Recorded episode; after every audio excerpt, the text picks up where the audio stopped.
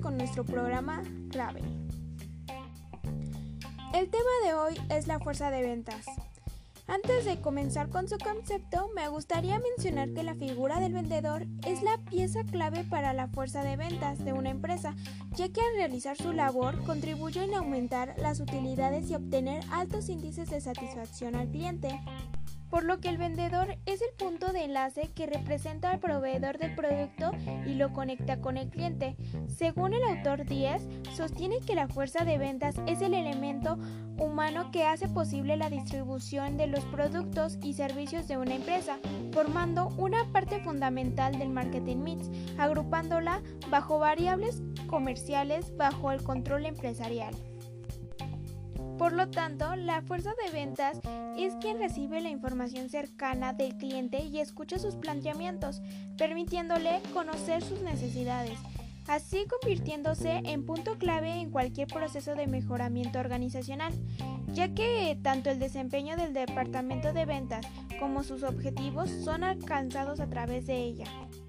También dos autores muy reconocidos como Kotler y Armstrong Consideraron que la fuerza de ventas es un eslabón decisivo entre una compañía y sus clientes, donde la fuerza de ventas constituye a la compañía ante sus clientes, como transmitir información, planteando negocios, aclarando condiciones y cerrando ventas. También que la fuerza de ventas representa a los clientes ante la compañía, defendiendo los intereses, comunicando inquietudes, necesidades o acciones. De ahí la importancia de los efectos que tiene la fuerza de ventas en alcanzar el éxito empresarial, donde los esfuerzos deben dirigirse hacia el mercado manteniendo altos niveles de eficacia dirigidos hacia el logro de los objetivos, dándose un proceso a buscar fortalecer la organización. Es por eso que la fuerza de ventas se cataloga como el elemento esencial de la venta.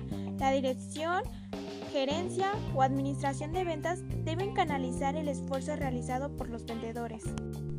La fuerza de ventas se divide en cuatro. La primera tenemos el reclutamiento y capacitación de la fuerza de ventas. Este se basa en que las empresas deben preocuparse no solo por reclutar el personal más calificado, sino en conservar a lo largo del tiempo a estos buenos vendedores, haciendo que pongan su máximo esfuerzo en obtener los mejores resultados y se sientan que son parte vital e importante de la organización. Por eso es fundamental para el éxito del rendimiento estos agentes escogidos para representar a la organización. El reclutamiento debe ser capaz de mostrar las aptitudes personales de quienes soliciten el puesto de trabajo, de acuerdo al criterio de la empresa en particular. Es posible que algunos prefieran vendedores con experiencia, mientras que otros prefieren personas que tengan habilidades personales y conocimiento para ocupar este puesto. La segunda es la supervisión y evaluación del desempeño de la fuerza de ventas. Este se basa en que la labor realizada por la fuerza de ventas debe ser monitoreada, medida y evaluada, ya que ésta se desarrolla directamente con la rentabilidad de la compañía. A cada vendedor se le debe tratar individualmente según la zona geográfica, considerando que los clientes son distintos unos que otros. Según los autores Pride y Ferrell, dicen que para controlar en forma apropiada a la fuerza de ventas, la gerencia de ventas necesita información que la obtiene por los informes de visita de los vendedores, por la retroalimentación de los clientes y por la factura. Es decir, estos autores no solo consideran la información, sino también le dan importancia a los resultados obtenidos por la labor de ventas. Otra manera es la supervisión de campo, es donde haya un acompañamiento del gerente de ventas con el vendedor, pudiendo palpar oportunidades de mejora en trato directo con el cliente al realizar una venta personal. Por lo que esta etapa es más que nada la supervisión de todas las actividades que estén siendo efectuadas y que la intensidad de los esfuerzos realizados sean las mayores. El tercer punto son los factores internos que inciden en el desempeño de la fuerza de ventas. Las organizaciones deben tratar de entender las características personales de sus equipos de trabajo, que son las que mueven el entusiasmo, la lealtad y el talento de la fuerza de ventas. Son impulsos que ponen un movimiento a la voluntad. De esta forma, C. Chain dice que algunos de los factores internos de los individuos que forman parte de este contexto organizacional son el trato de la organización a la cual pertenece el tipo de normas y valores y políticas que operan la empresa. Por último, tenemos el cuarto punto, la organización y estructura empresarial de la fuerza de ventas. La fuerza de ventas son colaboradores de sus clientes ya que dan aportes en la solución de problemas, pudiéndose convertir en entes generadores de cambios positivos, dando constantes opiniones e ideas que son tomadas en cuenta por la credibilidad que genera. Para que este proceso de ventas se realice, la gerencia de ventas de la empresa debe organizar su equipo de manera óptima y eficiente.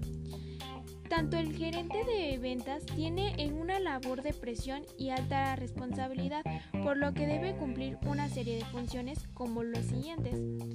La proyección de ventas, la contratación, la capacitación, motivación y supervisión de vendedores, el establecimiento de cuotas de ventas de moneda y volúmenes, transmisión de información, negociaciones, entre otros. Según Anderson, considera que un gerente de ventas puede ser para las personas ya sea un maestro, un capacitador, un investigador, un entrenador, un innovador, un juez, un supervisor o hasta un amigo. Según Kotler y Armstrong, consideran que la estructura de la fuerza de ventas es de tres tipos. El primero es territorial, donde cada vendedor tiene un territorio geográfico exclusivo, donde maneja toda la línea de productos. El segundo es por producto, en el que los vendedores se especializan en vender ciertos productos. Y por último, es por clientes, en la cual solo venden a un número de clientes. Asimismo, estos autores consideran que las empresas podrían tener otros tipos de fuerzas de ventas, ya sea la externa, que son los que viajan para atender clientes, o la interna, que apoyan la fuerza de ventas externas dando apoyo técnico.